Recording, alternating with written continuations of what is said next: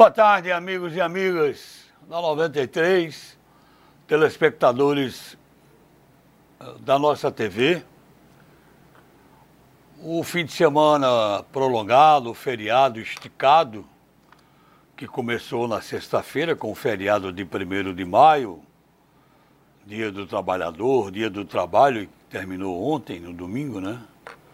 O feriado é, nos aprontou nos trouxe duas grandes tristezas, duas notícias muito ruins. A primeira, no final da tarde, finalzinho da tarde da quinta-feira, dia 30, chegava a notícia da demissão de 200 funcionários do Hotel Termas. Inaugurado em 1979, em janeiro daquele ano, o Hotel Termas estava em funcionamento há 41 anos. A informação de sua diretoria é que o Hotel Temas está encerrando atividades. Nós não sabemos e é muito difícil, infelizmente, o Hotel Termas Resort voltar a funcionar diante dessa pandemia, mesmo quando ela passar. O prejuízo é muito grande. O turismo está inteiramente falido praticamente. Empresas de aviação aérea, hotéis, restaurantes, cidades turísticas estão ah, no fundo do poço, sem perspectivas. Esta foi a notícia ruim da economia, da emissão de 200 funcionários da empresa aqui em Mossoró. E no feriado, dia 1 de maio, por volta de um meia da tarde, chegou a pancada, a nossa triste, a triste notícia é, de que havia falecido o amigo Américo Costa. Nosso amigo, jornalista, eu que o tinha como referência, meu amigo de tantas horas, de tantos dias. Trabalhei com a Emery nos anos 70 na Rádio Rural, depois na apresentação do Observador Político na Rádio FM, aqui na bancada da nossa TV. Emery foi mais uma vítima do Covid-19, do coronavírus. Internado, ele no início da semana começou a usar respirador e foi fatal. Dói muito. A, gente, eu confesso a você que estava em casa, claro, e na tarde do dia primeiro o, meu dia desabou. Era um amigo, um grande amigo, referência e fez história no rádio aqui também nesse programa, a Rádio Rural principalmente, onde foi diretor muito tempo. Emery nos deixou e nem pudemos nos despedir dele num velório, vê-lo pela última vez, porque essa doença terrível fez com que a família, às pressas, o sepultasse no mesmo dia, às 22 horas. Daqui a dona Maísa, sua viúva, a viúva de Emery, a Maíria e meu amigo Emery Júnior, seus filhos e a todos, enfim, da família. Nossos votos de pesar e a nossa tristeza, com a certeza de que a saudade vai ficar aqui do nosso grande Emery Costa. Que Deus o tenha, amigo, num plano superior. Ok? Vamos agora conversar com César. César, tá tudo ok? César, boa tarde, tudo ok?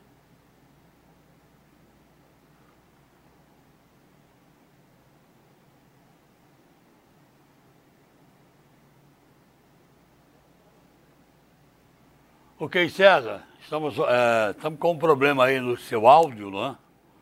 é e a gente não está conseguindo ter o contato. Pode ser agora? Agora sim. Ok, César Santos, pode começar sim. com tudo que você já havia dito antes. Boa tarde. Boa tarde, Edmundo. Boa tarde, amigos do Observador Político. Na noite de sábado, 2 de maio, numa um, sessão virtual, o Senado Federal aprovou uma proposta de socorro aos estados e municípios no valor de 125 bilhões de reais. Ah, essa proposta foi aprovada pelo Senado, muito provavelmente será votada hoje ah, na Câmara dos Deputados, também numa sessão remota, e, se aprovada, sem alteração, vai para a sanção presidencial. E aí a perspectiva é que esse dinheiro comece a chegar nos cofres de estados e municípios ah, no dia 15 de maio.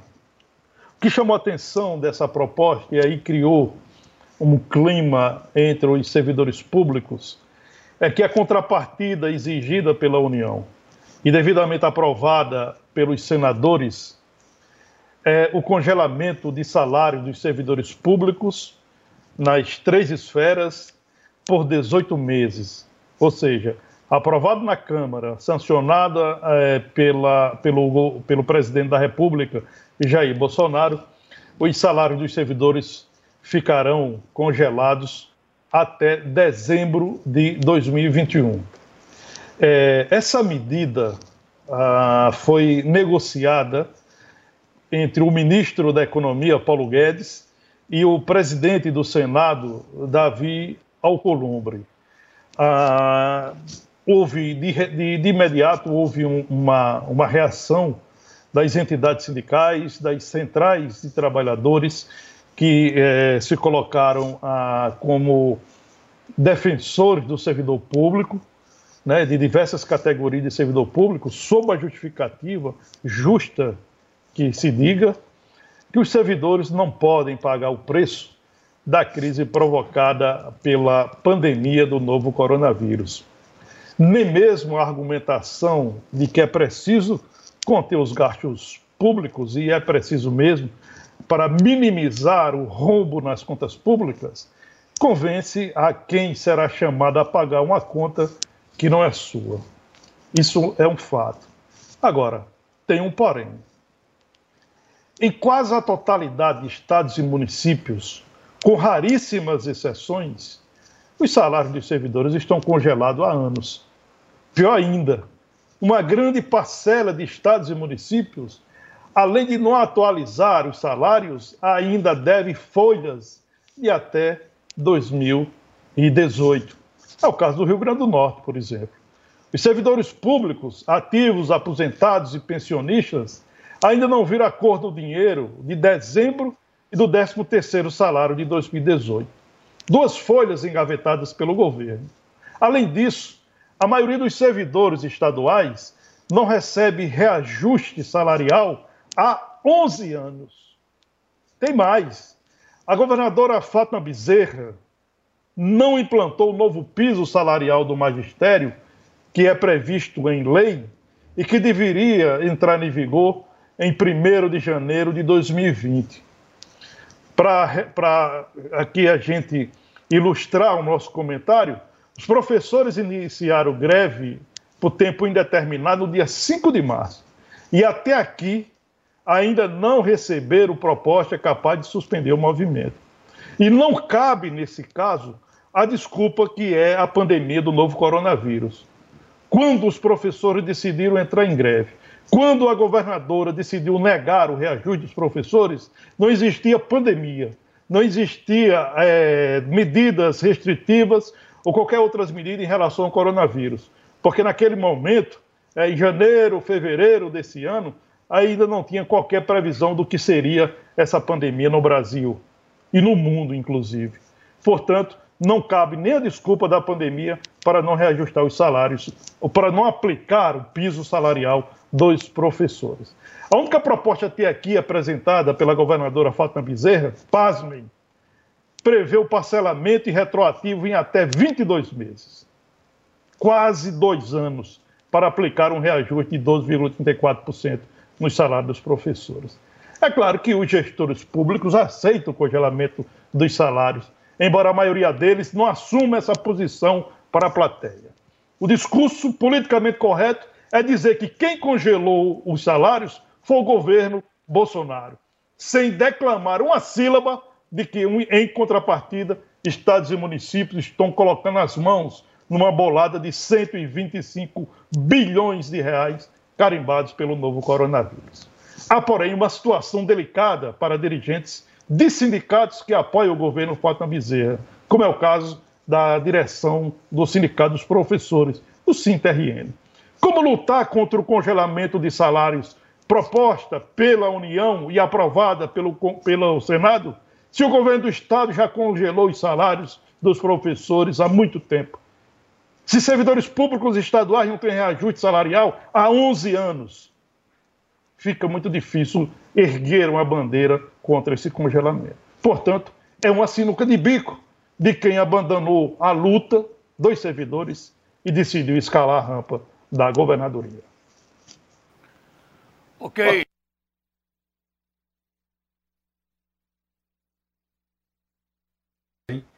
Há um grande amigo que se foi na última sexta-feira, o jornalista Emery José da Costa, que durante muitos anos tivemos uma convivência fraterna, iniciada nos bancos do Colégio Santa Luzia, que prosseguiu durante toda a nossa vida, na juventude, na vida profissional. Emery, que foi meu companheiro de trabalho no Jornal Moçoroense, na Rádio FM 93, neste programa Observador Político, que servia de exemplo a todos nós e que sempre norteava, muitas vezes, aquelas dúvidas que nós tínhamos em relação a temas que seriam abordados neste programa. Eu quero deixar aqui uh, o meu abraço saudoso a Emery, a minha solidariedade a todos os seus familiares e dizer que em todo o tempo que nós tivemos ao lado de Emery foi um tempo de muita alegria, de muita felicidade e que ele sempre serviu de exemplo não somente a nós, mas a muitos aqui na nossa cidade, na cidade de Mossoró. O meu abraço de pesar, a minha solidariedade, repito, a todos os seus familiares. E entrando na seara política, dizer da minha preocupação com os rumos que o país vem tomando no aspecto político, com o apoio do presidente Bolsonaro, está havendo uma reviravolta naquilo que é normal, nas tradições democráticas brasileiras. E o que é de se estranhar é que há um grupo de pessoas fanáticas, podemos dizer assim, que estimulam esse comportamento do presidente, um presidente de república que desafia, que desrespeita o Congresso Nacional, que enfrenta o Supremo Tribunal Federal. E até mesmo, eu digo, a população, ao exercer um comportamento que não é condigno com a situação de pandemia que nós estamos vivendo, quando milhares de vidas estão sendo ceifadas. Um presidente de república que deveria estar orientando os seus cidadãos, os habitantes, os brasileiros, toma exemplos que são contraditórios, que vão de encontro a tudo aquilo que diz a ciência, que recomenda a, a Organização Mundial de Saúde e até o seu próprio ministro da Saúde. O atual, de maneira mais discreta, porque ainda não está bem acostumado com o cargo, vamos dizer assim, mas que ontem deu uma demonstração da sua preocupação ao viajar até Manaus, levando reforço na área médica para ajudar a população que está acometida por essa pandemia. Talvez a cidade mais sofrida, a cidade que está apresentando o maior, maior índice de contaminação e de mortes aqui no Brasil. Muito obrigado a todos pela audiência de hoje, um grande abraço e até amanhã, se Deus quiser.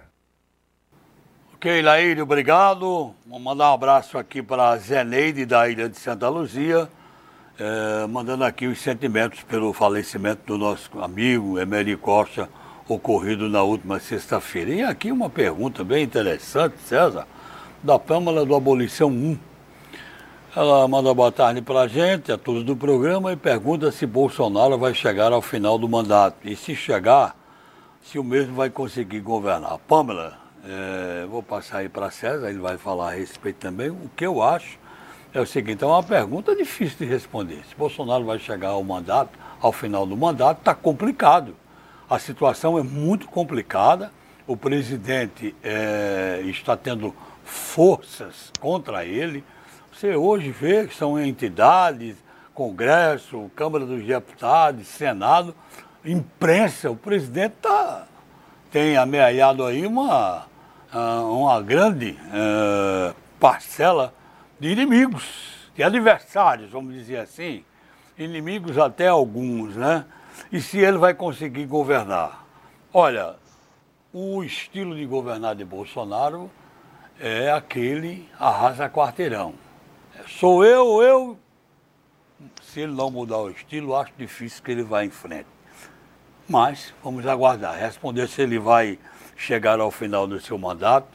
O bom seria que ele mudasse pensamento, tivesse uma outra cabeça, porque não interessa para ninguém impeachment de presidente numa situação dessa que nós estamos agora. Sua opinião, César? Olha, Edmundo, eu entendo, e aí nossa ouvinte telespectadora, que é preciso mudar a mentalidade do presidente e dos políticos é, do Brasil. Não existe mocinhos nessa história. Existe uma, um, uma guerra, uma briga é, que penaliza o país.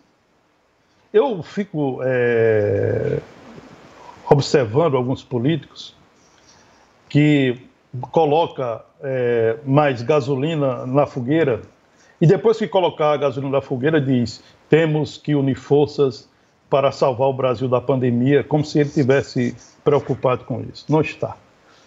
Em Brasília não tem ninguém preocupado com a vida dos brasileiros.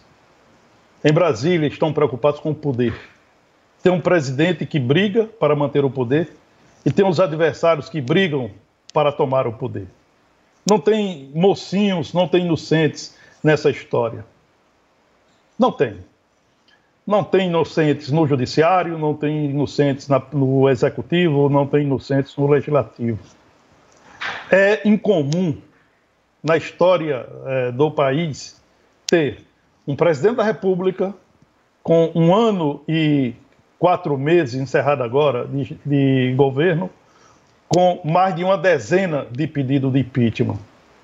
Esses pedidos de impeachment, seus autores estão preocupados em enfrentar a pandemia? Estão, estão preocupados com os problemas sanitários que o país enfrenta? Ou está querendo derrubar um presidente?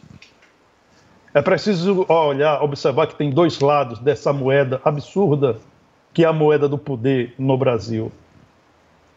É preciso que os brasileiros também perguntem: será que estão deixando o presidente da República ter a tranquilidade para governar esse país?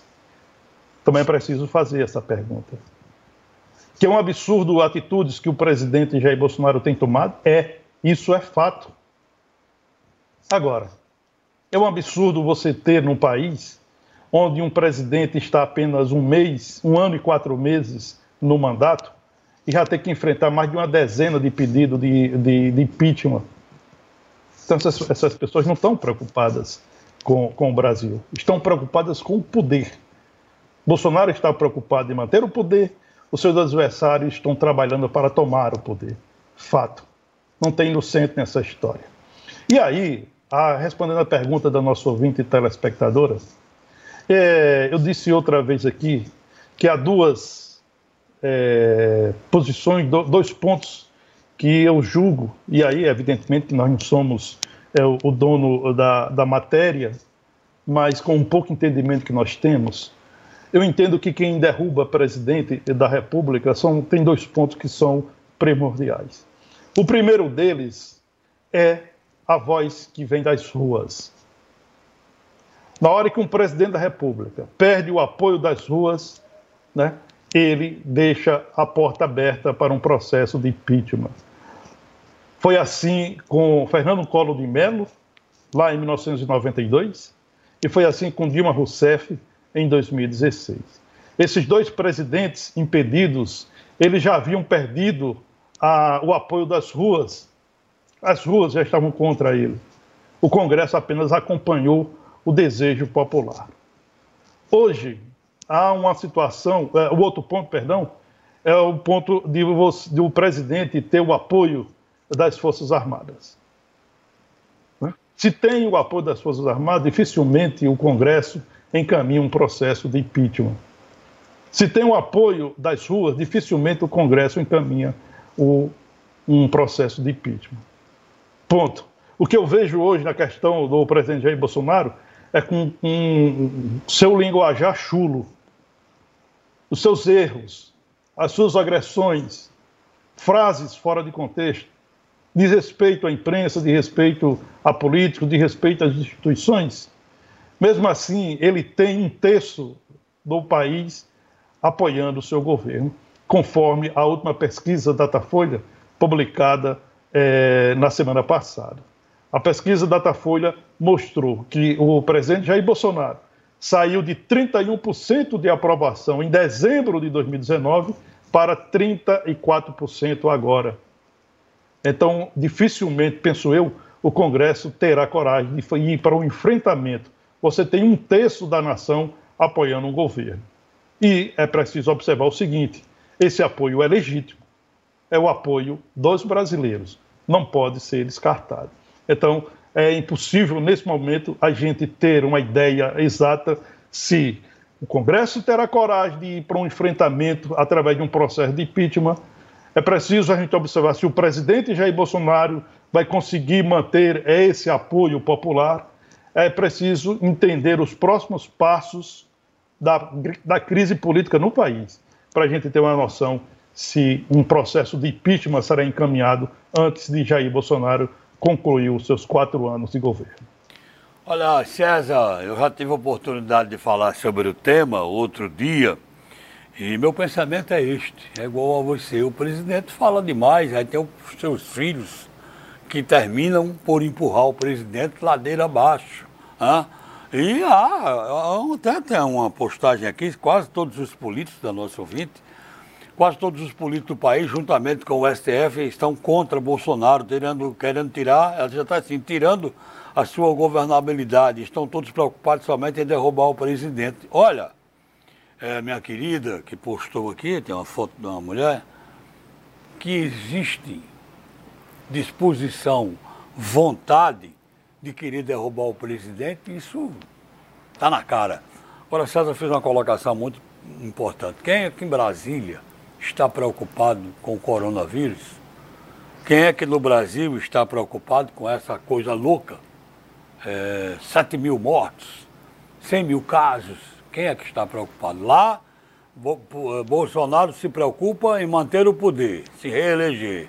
E quem está fora se preocupa em é, botar Bolsonaro para fora do poder com um impeachment e seja lá quem for assumir também. Agora, como o César disse, as ruas. Me lembro aqui, em 90, no governo de Collor, né?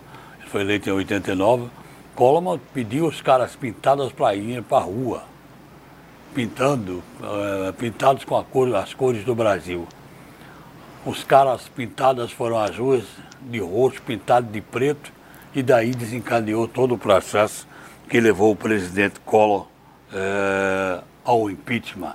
Esse é, que é o detalhe, certo? Então, é essa mesma opinião que nós estamos também, um comentário a respeito do que César fez aqui, e que esta é a situação em que nós estamos vivendo hoje. Nós estamos numa pandemia, nós estamos numa situação desesperadora de todos os brasileiros.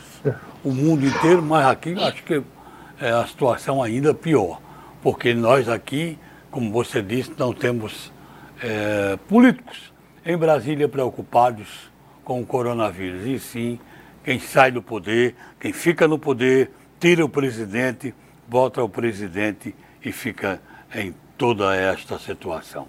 Realmente lamentável.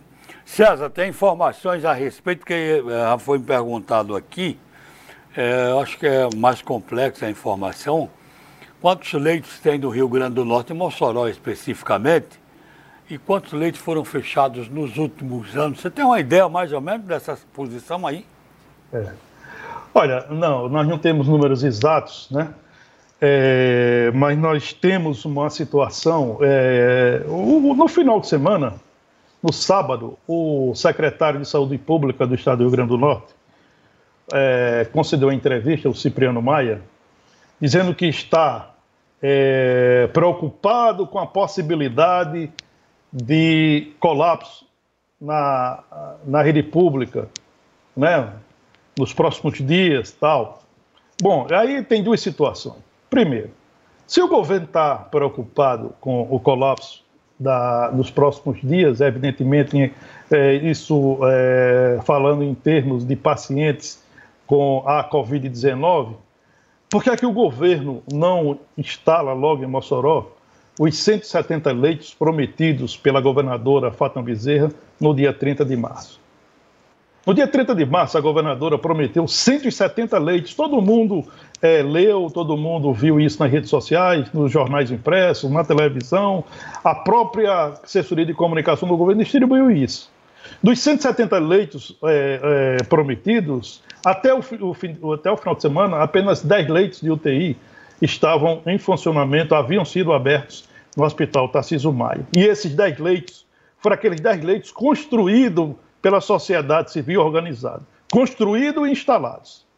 E aí o governo passou a fazer propaganda do hospital de campanha que, que começou a funcionar lá no São Luís, como se tivesse sido uma ação do governo e não foi. E não foi. O Hospital São Luís foi aberto a partir de uma parceria do Ministério Público Estadual, do Ministério Público do Trabalho, da Prefeitura de Mossoró, da PAMI e teve participação do governo. Inclusive, nesse funcionamento, o governo entra com a menor parcela. No que foi definido lá na hora do, do, da parceria, do acordo, era que o governo entraria apenas com 186 mil reais por mês. E o detalhe, o governo disse que foi ele que abriu e não foi.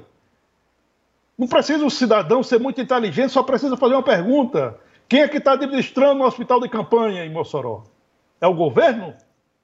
Não, é a PAMI. A PAMI que está gerenciando o hospital de campanha, não é o governo. Essa pergunta, e com, com a devida resposta, por si só já mostra a verdade. Qualquer, outra, qualquer outro discurso, ele é, é, não terá respaldo na verdade dos fatos. E aí eu fico olhando para trás, quando se fala em colapso da saúde pública do Rio Grande do Norte, a saúde pública do Rio Grande do Norte está em colapso desde sempre. Em janeiro desse ano, nós divulgamos, fizemos matérias no Jornal de Fato, é, outros impressos fizeram matéria, televisão, tudo. Nós tivemos num dia só 121 pacientes nos corredores do Hospital Alfredo Gugel, lá em Natal.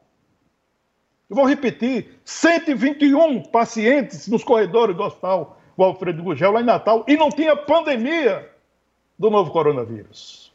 Em Mossoró, nós chegamos a ter, num dia só, 76 pacientes nos corredores do Hospital Regional Tarcísio Maia, e não tinha pandemia. Aqui na bancada do Observador Político, nós denunciamos que pessoas estavam morrendo porque o Hospital Tarcísio Maia não estava recebendo mais.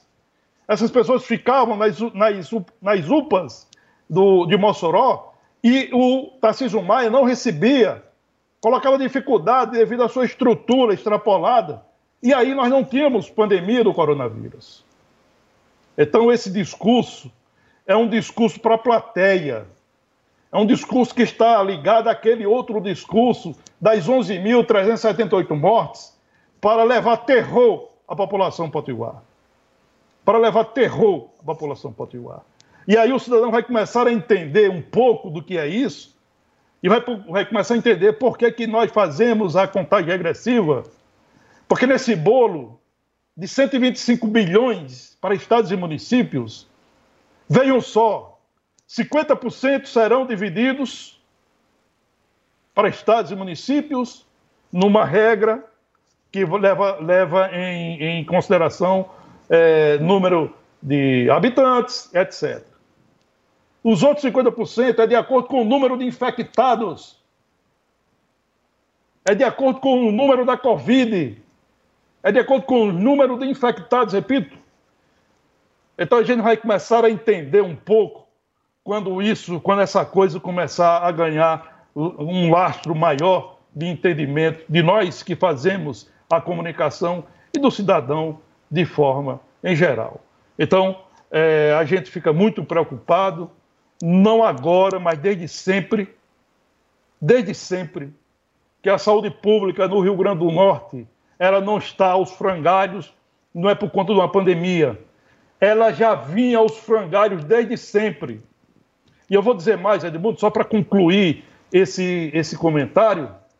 O governo abriu agora, começou a abrir agora leitos para pacientes da Covid em Natal, daqueles 60 leitos com o Hospital do Câncer, no valor de 40 milhões por um contrato de seis meses. Os leitos começaram a se abrir sem respiradores. Os leitos começaram a abrir, repito, sem respiradores. E aí, eu quero que o cidadão moçoroense pegue esse dado, esse dado que eu estou colocando para fazer uma reflexão. Se Mossoró tem o maior número de óbitos, né, superou Natal em número de óbitos proporcionalmente isso ganha uma dimensão maior em número de óbitos, em número de infectados. Por que é que o governo contrata um hospital de campanha por 40 milhões em Natal e aqui em Mossoró entra numa parceria com 187, 187 mil reais por mês e o hospital de campanha de Mossoró é gerenciado, administrado pela PAMIM.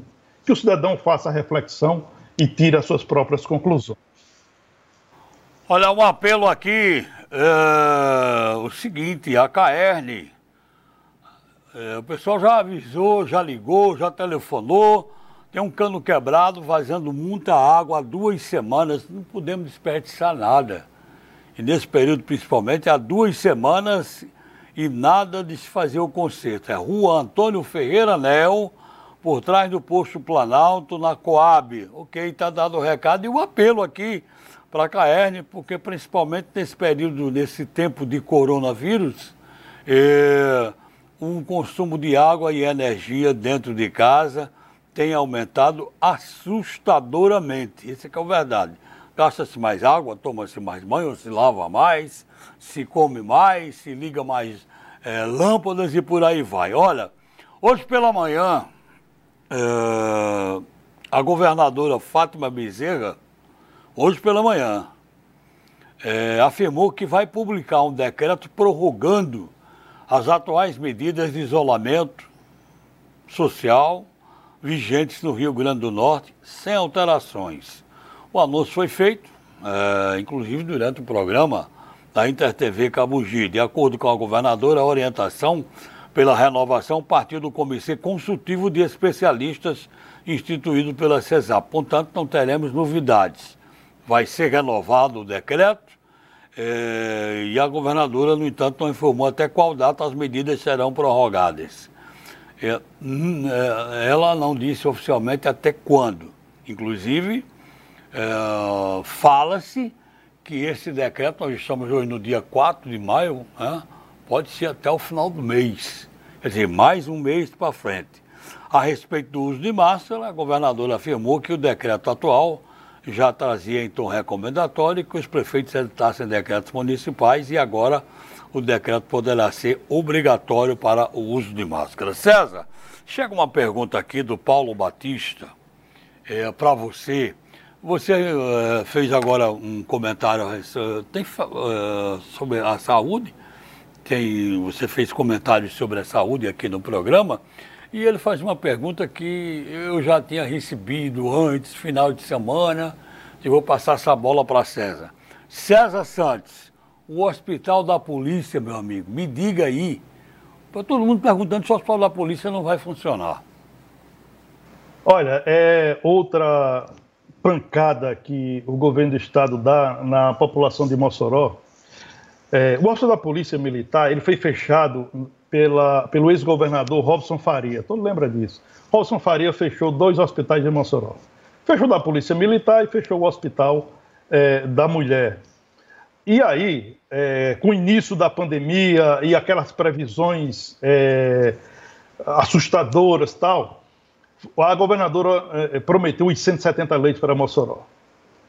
Um, um, segmento empresarial de Mossoró que viu que é, alguma dificuldade do governo de bancar, por exemplo, obra de restauração no Hospital da Polícia Militar, esse grupo de empresários recuperou a, a estrutura física do Hospital da Polícia Militar, mas até hoje não funcionou. Está lá a estrutura do Hospital da Polícia Militar, aguardando que a governadora Fátima Bezerra, através ou por meio da Secretaria eh, de Saúde Pública do Estado, implante lá os, eh, coloque lá os leitos, instale os leitos e passe a receber pacientes. Até aqui, o governo não cumpriu a sua palavra. Repito, dos 170 leitos prometidos pela governadora Fátima Bezerra e que a própria governadora discorreu onde esses leitos seriam implantados, que seriam implantados no Hospital Tarcísio Maia, seriam implantados na, na Serra Rosado, no Hospital Rafael Fernandes, no Hospital da Polícia Militar, até agora, apenas aqueles 10 que foram construídos, instalados pela sociedade civil organizada, é que foram abertos. 20 construídos e instalados pela sociedade civil organizada. Dez foram abertos, dez esperam é, algumas medidas do governo para serem abertos é, e colocados à disposição de pacientes da Covid-19. Edmundo, eu vou aproveitar já esse restinho aí do primeiro bloco, já para passar aqui a, aquela contagem que a gente faz para o cidadão acompanhar também para evitar que o governo do Estado tenha feito terrorismo com o cidadão potiguar e que passe em brancas nuvens. Não vamos deixar passar em brancas nuvens. A gente não pode fazer isso. Nós, como jornalistas, nós temos a obrigação, a sociedade civil tem a obrigação de acompanhar isso e cobrar. E cobrar que é mais importante. A gente não pode simplesmente que gestor público abra a boca, diga o que quer, faça promessa como bem entender e depois simplesmente faça de conta que não disse nada, que não abriu a boca. E aí usa as suas torcidas, usa os seus assessores para tentar desqualificar quem faz um trabalho sério. Portanto, hoje nós estamos no dia 4 de maio. Estamos a 11 dias, de 15 de maio, data que o governo, da, o governo de Fátima Bezerra, por meio do secretário de Saúde Pública, o Cipriano Maia, disse que o Rio Grande do Norte teria, em 15 de maio, isso é uma projeção otimista, 11.378 mortes pela Covid-19. Pela COVID-19. Isso foi dito por ele no dia 7 de abril. Naquela data, o Rio Grande do Norte tinha oito óbitos pela Covid-19 e, é, e hoje tem 61. Portanto, de lá para cá, ocorreram 53 óbitos. 53 óbitos ocorreram de lá para cá. Para você não ter ideia, para o governo confirmar sua projeção, a partir de hoje, nós precisamos ter, precisamos não, que a gente não precisa de morte, pelo contrário, mas o governo precisa contar 1.028 cadáveres por dia para que a sua projeção otimista, como disse o secretário, ser confirmada no dia 15 de maio. É claro que isso não vai acontecer. É claro que o governo sabia que nós não iam, que o Rio Grande do Norte não teria 11.378 mortes. É claro que o governo sabia que o Rio Grande do Norte não teria mais de 2 milhões de infectados. Mas por que, que o governo disse isso? Por quê? Aí disse, não, nós estamos baseados em, em matemáticos da, UE, da UFRN ligado ao governo. E que matemática é essa? Que fresa é essa que não leva em conta a realidade? A pandemia do coronavírus jamais, naquela data que a gente tinha uma média de um, um óbito a cada 48 horas, jamais bateria um recorde de mais de mil mortes por dia para o Rio Grande do Norte chegar a 11.378. É claro que a governadora Fátima Bezerra sabia disso é claro que o secretário Cipriano Maia sabia disso. Mas por que foi que eles fizeram isso com o cidadão potiguar? Quantas pessoas não adoeceram? Quantas pessoas tiveram problemas? Pessoas que têm problemas de nervos, como diz a nossa gente matuta, é, é, ficaram debilitadas dentro de casa, assustadas. Quantas? Mas a troco de que fizeram isso? É isso, é essa cobrança que nós vamos fazer e que a sociedade norte-rio-grandense tem que fazer e tem que ficar de olho para não deixar esse crime passar em branco. E no finalzinho aqui do primeiro bloco, o Edivan, Erivan, está informando o seguinte, tem um reservatório ali derramando água 24 horas na Estação das Artes. Além de perder muita água potável, a conta deve vir bem alta. Obrigado, Erivan. É um aviso, mais um aqui é, para a Caerne. Vazamento d'água aí na Estação das Artes. E fechando esse primeiro bloco, é, tá aqui chegou uma postagem dizendo o seguinte: em entrevista, a governadora Fátima disse que vai preparar um decreto para coibir fake news sobre a pandemia. Aí é, a postagem diz: então o Estado vai punir o próprio Estado por divulgar cenário terrorista de 11 mil mortes até 15 de maio. Pois é, sobre o que César falou aí há pouco. Olha, o, o nosso aqui é, ouvinte, telespectador, Erivelto Ribeiro, ah, ele nos pergunta é, como foi a posição dos três senadores da República é, que representam o Rio Grande do Norte, em Brasília, em relação ao congelamento do salário dos servidores, é, em contrapartida daqueles 125 bilhões de ajuda a estados e municípios. Jean Paul Prats, do PT, Zenade Maia, do PROS, e Stevenson Valentim, do Podemos, disseram sim à proposta, portanto, disseram sim ao congelamento de salários por 18 meses. Eles votaram é, juntos a, a favor dessa proposta a, a senadora Zenade Maia, que sempre aparece com a bandeira em defesa do servidor público tal, é, através dos seus assessores de imprensa, distribuiu um release dizendo que lamentou porque foi, é, foi retirada a emenda que é, impedia o congelamento de salário, querendo talvez aí justificar o seu voto pelo sim. Ora, se retiraram o, o, o, essa emenda, por que, que ela não votou não? Ela só ter votado não. Tem nada a ver essa questão da emenda. Ela votou sim pelo congelamento de salário, ponto. Os três senadores do Rio Grande do Norte votaram sim pelo congelamento do salário dos servidores. Não tem essa de, de, de, Não, tiraram emenda. Não, não, era só votar não. Era só ter votado não. Ela votou sim porque todos os senadores do seu partido votaram sim. O Jean Paul Prats votou sim porque todos os senadores do seu partido votaram sim. A mesma coisa com o Stevenson Valentim. Né? Houve uma pressão de governadores e prefeitos por essa, esses recursos extras. Esses 125 bilhões de reais são recursos extras. Não são recursos previstos no orçamento da União ou no orçamento de estados e municípios. Recursos extras recursos extras, um recurso de socorro devido à crise provocada pela pandemia do novo coronavírus. Então, essa foi a posição dos três senadores do Rio Grande do Norte. Jean Paul Prats, Zenário Maia e Stevenson Valentim votaram pelo sim, votaram pelo congelamento dos salários dos servidores públicos.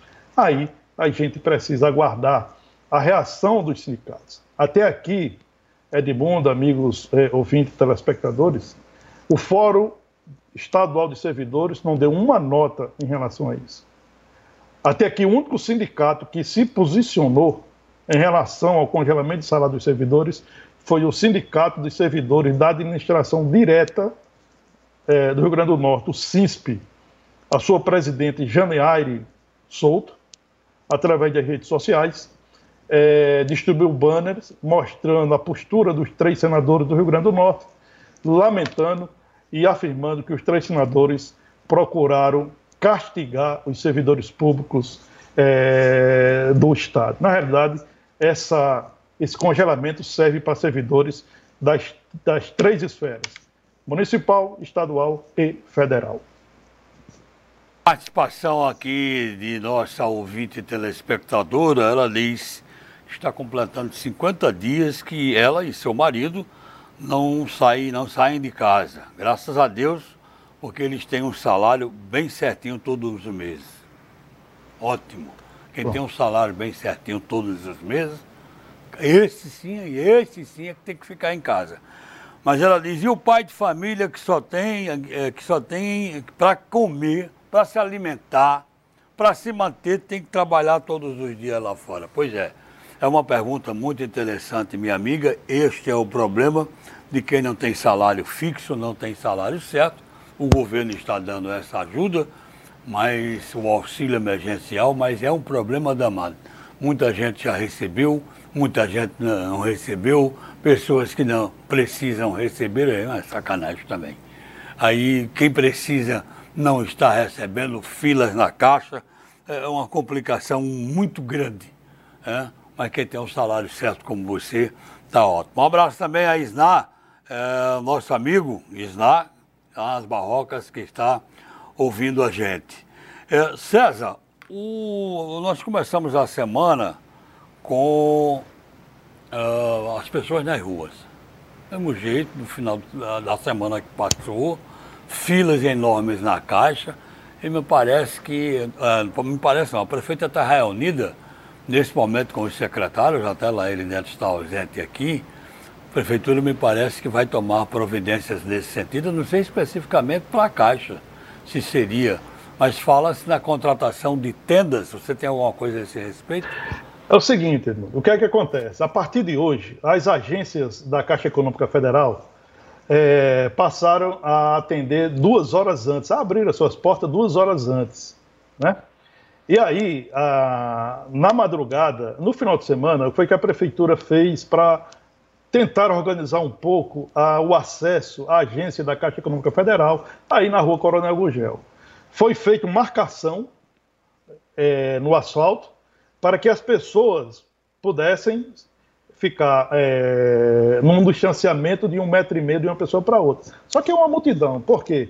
Porque a Caixa Econômica começou a pagar hoje, né? Hoje começou o saque aniversário do FGTS para nascidos no mês de março e abril. Né? Começou hoje. E aí a gente viu logo cedo as pessoas chegando. Eu passei para, quando vinha para o meu escritório, passei é, ao lado e vi é, realmente uma multidão. E aí no local muita reclamação é, pelo sol, né? Sol corticante, um sol, né? De um sol de 11 horas, 10 horas da manhã em Mossoró, é um absurdo. E aí um grupo de pessoas, né, reivindicou para que o município ou a, o banco, é, ou os dois juntos, pudessem é, instalar tendas para pelo menos amenizar o sofrimento dessas pessoas. Essas pessoas estão na fila, saem de casa cedo, algumas madrugaram, elas não saem de casa, elas saem pela necessidade. Elas precisam. Elas correm o risco porque precisam. Elas precisam ir às agências da Caixa.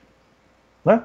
Por isso que estão formando essas filas enormes, longas filas, e aí há um risco sim. Agora, eu percebi que todas as pessoas nas filas estão usando é, máscaras. O acesso à caixa só com máscaras. Né? Teve aquele decreto da prefeita Rosalba Cearline para todas as pessoas usarem máscaras. E aí é, atenua os riscos de uma, uma contaminação. Eu fico realmente assim é, solidário a essas pessoas e a gente tem um sentimento, né, fica preocupado. Agora, a gente viu no, no, nesse feriadão de, do Dia do Trabalhador, né, o feriadão começou na sexta, e aí as pessoas, centenas de pessoas, aproveitaram o feriadão e se transferiram para o município Praia de Tibau. Nós tivemos filas, longas filas na entrada da, do município Praia de carros, né, com pessoas indo curtir o feriadão na Praia de Tibau. Essas pessoas, certamente, são pessoas que têm dinheiro no bolso, são pessoas com boas condições financeiras, claro. E aí não ter a consciência de que nós estamos vivendo uma necessidade do isolamento social. E aí nem cabe aquela coisa, olha, a vida é minha, eu vou tomar os cuidados. Não cabe isso.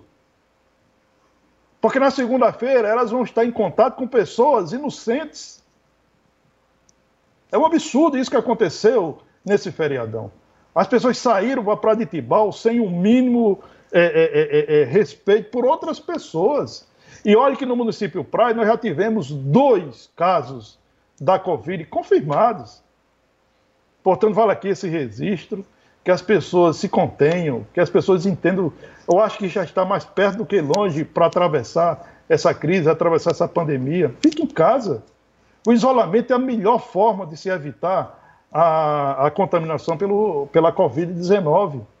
Mas, infelizmente, a gente viu aquele, aquele cenário absurdo na entrada de Tibau, de centenas de veículos é, seguindo para a praia, de pessoas querendo curtir, como de fato curtiram, o feriadão do trabalhador. É, César, também tivemos essa notícia, eu tive essa informação de filas quilométricas até princípio de engarrafamento daqui para Tibau.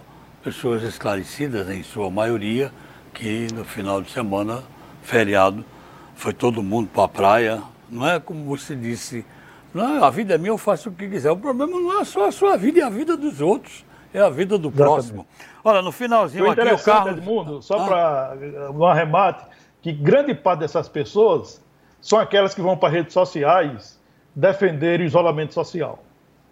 Verdade. Bom, né? finalzinho de programa aqui, é, o Carlos do Abolição está dizendo o seguinte: segundo a oposição, Edmundo, a oposição que quer derrubar o presidente não está atentando para um detalhe. Se assumir o general Mourão, ele é a favor da intervenção militar. E aí? Pois é, Carlos. E aí mesmo, né? Tomara que isso. Edmundo, uma notícia aí na reta final, né? O presidente. Uma notícia, uma última notícia, né? Uhum. O presidente Jair Bolsonaro ah, nomeou o novo diretor-geral da Polícia Federal. É o delegado Rolando Alexandre de Souza. E aí essa nomeação já está publicada no Diário Oficial da União. A curiosidade é o seguinte: o Rolando Alexandre é o braço direito de Alexandre Ramagem na ABIN. É, e aí o Alexandre Ramagem, o Ramagem, perdão, que foi nomeado pelo presidente, a nomeação foi, foi derrubada pelo ministro Alexandre Moraes do STF. Agora pergunta-se: o STF vai derrubar a nomeação de Rolando Alexandre de Souza? Porque, pelo meu entender, é, foi escolhido a dedo e com os mesmos objetivos que iriam ser cumpridos pelo Alexandre Ramagens. Pode fechar aí da sua parte com o pensamento de hoje. Olha, eu vi uma frase e eu achei bem interessante.